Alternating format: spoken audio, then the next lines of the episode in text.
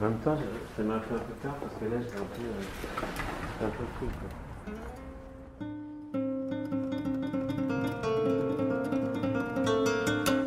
Comment les oreilles s'épanouissent-elles?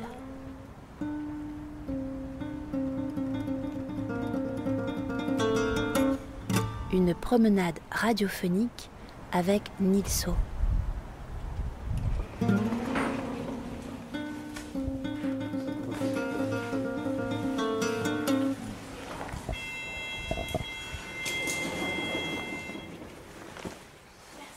Vous vider les poches, c'est ça Bonjour. Bonjour. Vous vider les poches c'est ça Oui, oui, s'il vous plaît. Chapitre 6 Le dessin d'observation.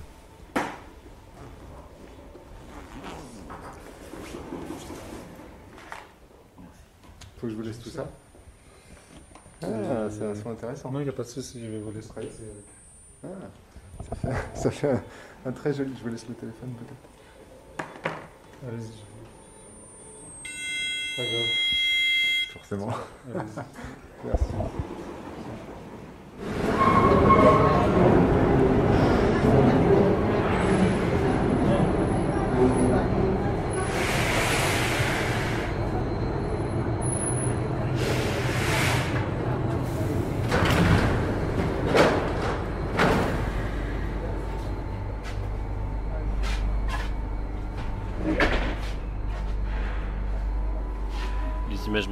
Intéressantes qui sont, euh, qui sont dans la cabane, c'est parce qu'il y a eu beaucoup de, beaucoup de dessins d'observation. Jusqu'à l'acharnement, quoi. Par exemple, quand je suis allé à la galerie, euh, la galerie qui m'a invité euh, dernièrement, là, j'y suis allé avec une théorie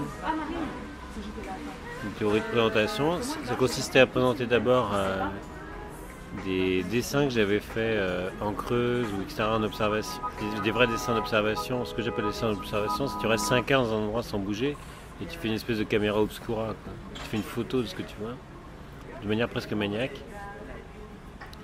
Et j'avais 10-12 dessins comme ça, mais qui sont euh, sur lesquels j'ai travaillé presque jusqu'à l'abjection. Les noirs sont saturés. Et dans l'ensemble des dessins, il y a même euh, euh, des fleurs, Euh, un parterre de fleurs. C'est un rectangle, c'est très allongé, très peu haut, très large. Et il y a un parterre de fleurs. C'est vraiment la boîte de chocolat. C'est- vraiment, ça pourrait être une belle boîte de chocolat où tu pourrais faire, tu pourrais faire une reproduction en tissu, pour un tissu, un imprimé. Et euh, j'ai présenté ça et tout de suite j'ai em- j'ai embrayé sur une série de dessins de moyen format qui étaient abstraits, que des sols ou des herbes. Et ensuite j'ai présenté les grands dessins que je fais de cabane, une espèce d'aboutissement pour moi, c'est-à-dire une grande zone de hachure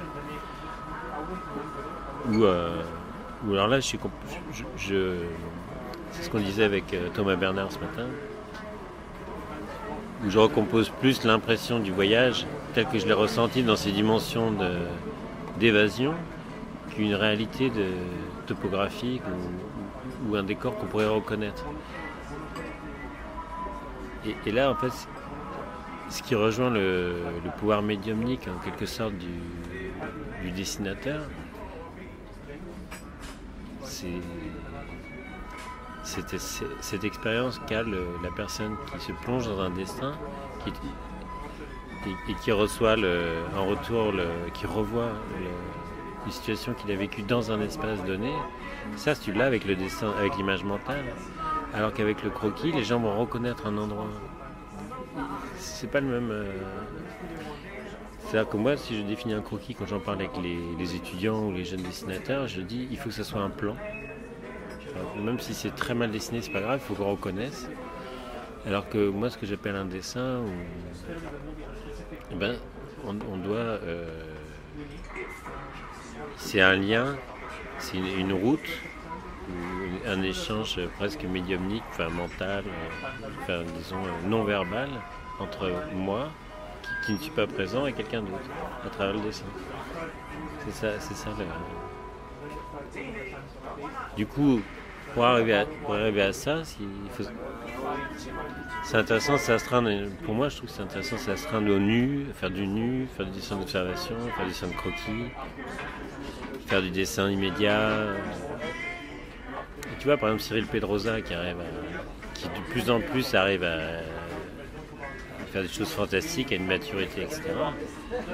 Et tu vois, ses croquis, ils sont. moi, j'étais pas, pas surpris, mais j'étais content de voir que ses croquis sont hyper bien.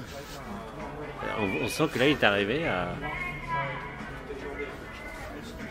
Enfin, je sais pas s'il est arrivé à quoi que ce soit, je suis pas juge. ou j'ai l'impression, en tout cas, quand on échange. euh, quand, euh, par exemple, sur Twitter, il dit qu'il apprécie mes dessins et tout, et moi j'apprécie ses dessins, je pense, que c'est parce qu'en fait, on, se reconnaît dans, dans un état d'esprit où dans une, euh, il y, a quelque chose qui est arrivé, et c'est la même chose pour Tanks, par exemple, c'est la même chose pour, euh, pour Berthe. euh, c'est- des gens, tu, sais que là maintenant, c'est comme certains musiciens, ils savent qu'ils vont plus faire de fausses notes en concert. Le questionnement, c'est pas, pas une manière de, se, de- vanter ou quoi que ce soit. ça rejoint ce qu'on disait sur. euh, à un moment donné, tu sais que tu sais faire du pain et que tu sais que ton pain il est mou. Mais tu sais que aussi tu peux varier les plaisirs en faisant parfois des pains différents ou tester des trucs. Mais tu sais que ton pain sera toujours bon. Parce que c'est au-delà de, la farine. euh, évidemment, c'est- le choix d'une bonne farine. Évidemment, c'est le choix d'un four que tu connais parfaitement, etc. Mais c'est pas seulement ça, c'est que tu sais, toi, ce que tu aimes dans le pain. Et par exemple, le- un bon pain, il faut que quand tu coupes la tranche de pain, il faut qu'il y ait un minimum de miettes.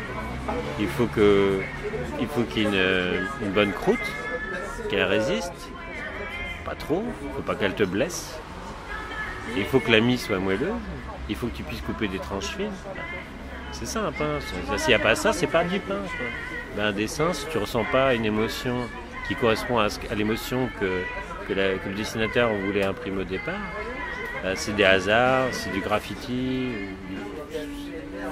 du, gribouillage. Enfin, je sais pas, mais c'est pas du dessin. C'est pas, euh, pas si rare d'avoir des dessins qui, qui donnent une émotion. C'est pas si rare.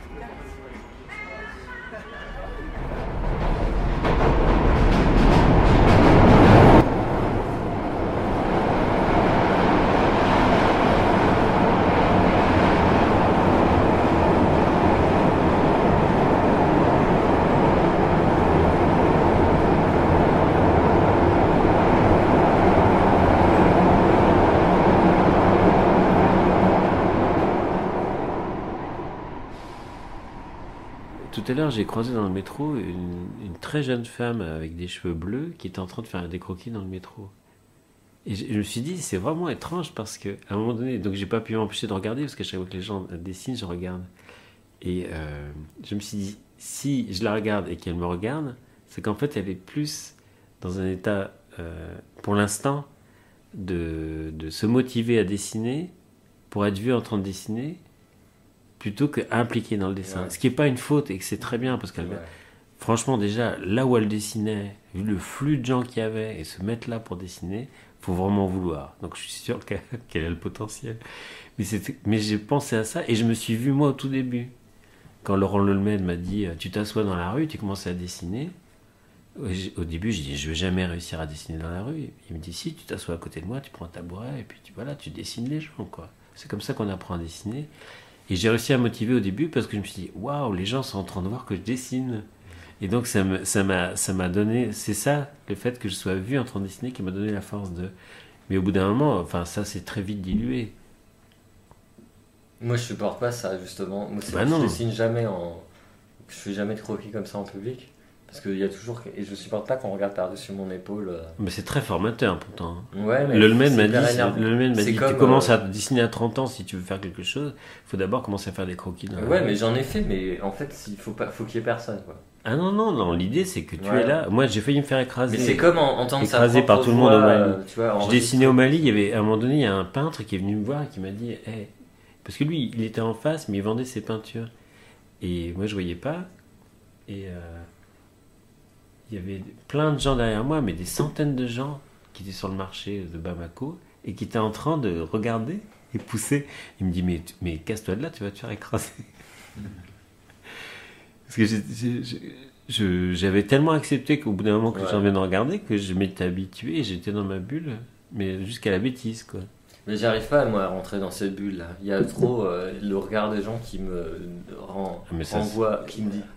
J'ai trop conscience euh, d'être là. de- Non, non, mais Lolmen qu'on m'avait dit fais-le, fais-le, et puis au bout d'un moment, tu vas faire abstraction, et c'est vrai. Ouais. Bon, après, j'ai arrêté, hein, je le fais plus.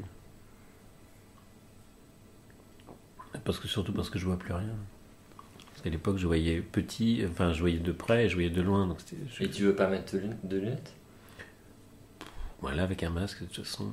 Ouais, c'est sûr. T'as un masque, des lunettes, t'as de la buée. tu- Ouah, j'ai pas, et puis j'ai pas besoin. euh, Enfin, je suis plus dans l'apprentissage. euh, Ça, ça, ça me ferait pas de mal, hein. Comme faire du nu, ça me ferait pas de mal. Mais euh, je sais pas. Je, je sais qu'eux, ils le font. euh, L'Olmed et d'autres le font dans la rue à Paris. Il y a Tanks aussi qui s'est installé à Paris qui m'avait dit oui, il faudrait qu'il aille faire des croquis. Et puis il y a eu le Covid qui est arrivé. Ouais. Mais je le ferais bien. Avec des gens comme ça, tu vois, c'est intéressant de le faire. Mais ouais, mais moi je crois que j'ai arrêté finalement d'essayer de développer euh, mon dessin. Oui, mais t'en parles, t'en parles tout le temps. Ouais, ouais, mais ouais, mais c'est que j'essaye. je on va le faire, développer Je vais je t'obliger à aller euh, dessiner. Ouais, c'est vrai. Non, mais c'est incroyable. Il a raison, Laurent. C'est incroyable. C'est incroyable à quel point, euh, bizarrement, en dessinant des façades, etc., tu dessines des façades et puis à un moment donné, tu, justement, tu discutes avec un virtuose et qui te dit euh, Oui, c'est très bien, mais tu vois, ton œil, là, avec les informations que tu as juste en face, tu peux projeter ton œil à 700 mètres au-dessus, là, puis dessiner en plongée sur Ouais. l'immeuble. Ça sera plus intéressant. Puis tu dis quoi C'est quoi C'est quand tu essaies et puis ça marche. Non, mais oui, ça pourrait être. un- Ah, c'est incroyable, c'est le, le dessin de.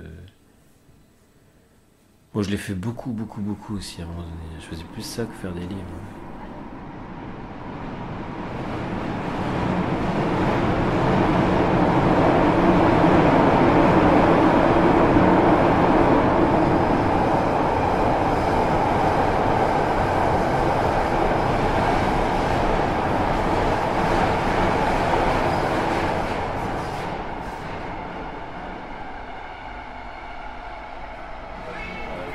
Pour, moi, les gros ça, ça vient du fait que. c'est- exactement comme, comme les ratages dans les boulangeries. ce, sont, des gens qui, à un moment donné, euh, ont juste oublié un détail c'est que tu fais pas ça pour euh, survivre, toi, à la base. Tu fais ça, il y a, une transmission, ça fait des années des années qu'on fait du dessin, des années des années qu'on fait du pain. Il y a quelque chose que tu peux pas faire disparaître en quelques minutes sous prétexte ben, de te faire une marge un peu plus forte chaque année. Comme ces types qui aujourd'hui font de la viande, ils font de la viande hachée qui est conditionnée et vendue dans laquelle il n'y a plus de viande. C'est une espèce d'absurdité.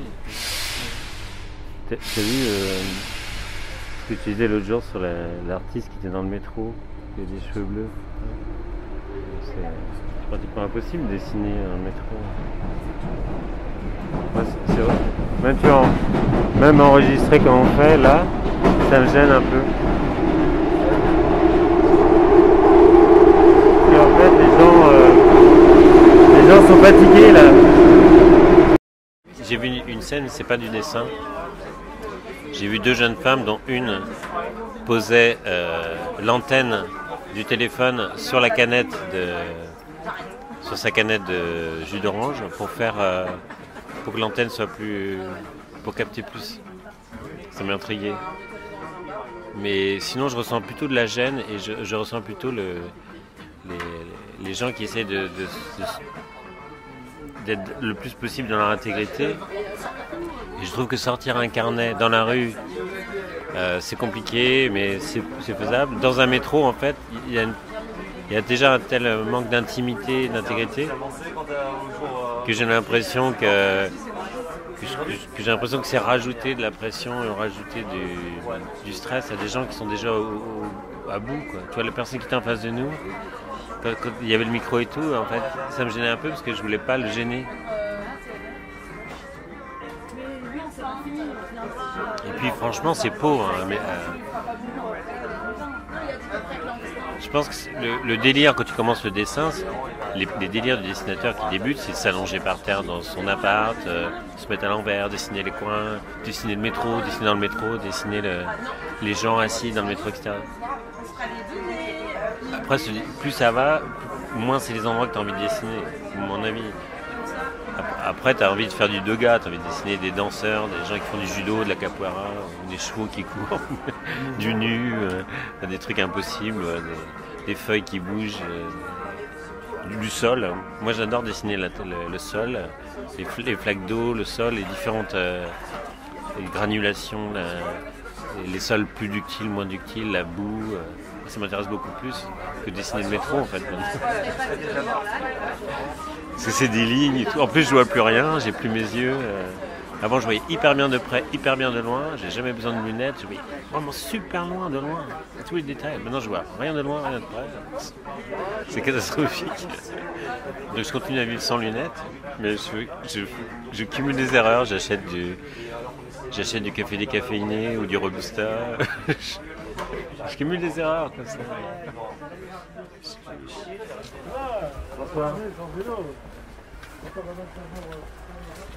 Comment les oreilles s'épanouissent-elles?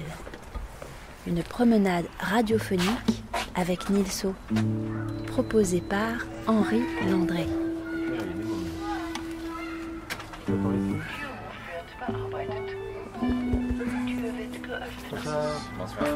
Une production du festival Formula Bula.